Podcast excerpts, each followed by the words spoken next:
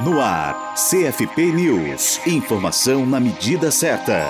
Garantir preservação da integridade física e cultural dos povos indígenas, da permanência em seus territórios, de serem livres e iguais a todos os demais povos e indivíduos. Estes são alguns dos muitos direitos assegurados aos povos indígenas em todo o mundo e previstos na Declaração sobre os Direitos dos Povos Indígenas, aprovada pela Organização das Nações Unidas, a ONU, em 2007. Neste dia 9 de agosto, o mundo celebrou o Dia Internacional dos Povos Indígenas e no Brasil, as violências às quais são submetidos esses povos evidenciam uma realidade de negação desses direitos. Para a psicóloga Denise Figueiredo, professora colaboradora do Instituto Insiquirã de Formação Superior Indígena da Universidade Federal de Roraima, a UFRR, e responsável pelas questões indígenas na Comissão de Direitos Humanos do Conselho Federal de Psicologia, a data é um momento de visibilidade das lutas e resistências destas populações. Figueiredo destaca que a CDH do CFP está articulando estratégias de atuação do sistema Conselhos de Psicologia sobre esse tema e, para isso, está programando ações como a realização de um debate online entre agosto e setembro que contará com a presença de profissionais da área e lideranças indígenas, além de um curso abordando o tema na plataforma Orienta Psi. Ela destacou ainda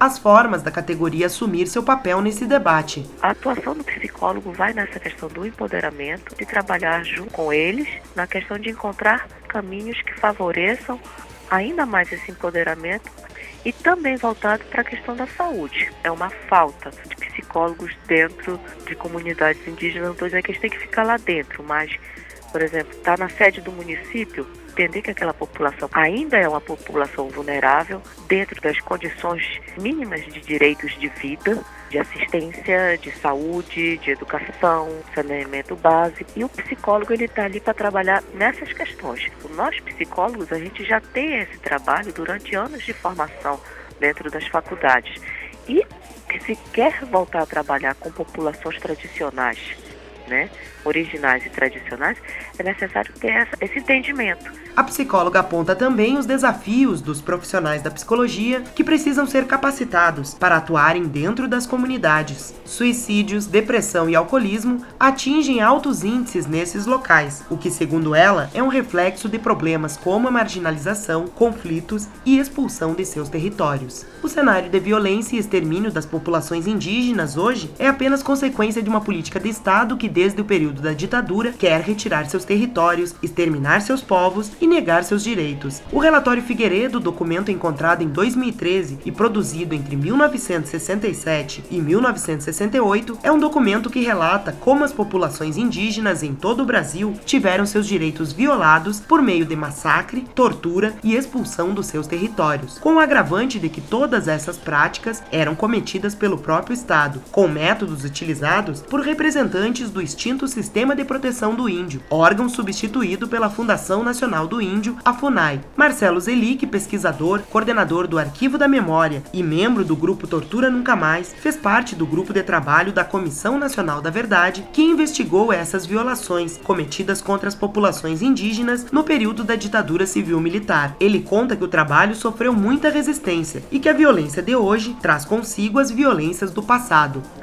a questão da, dessa violência contra os povos indígenas, ela não é restrita à ditadura, né? Durante os estudos de 46 a 88, você não tem um período que você não tenha graves violações contra os povos indígenas.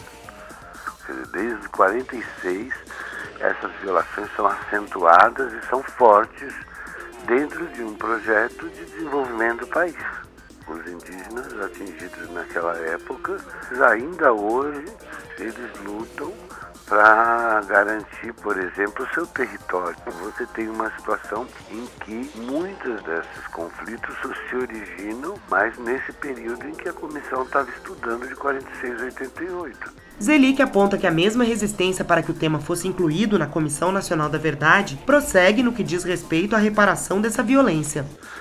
É importante lembrar que o Estado brasileiro deve sim a reparação a esses povos. Existe uma invisibilidade dessas violências e o Estado procura deixar isso invisível como estava.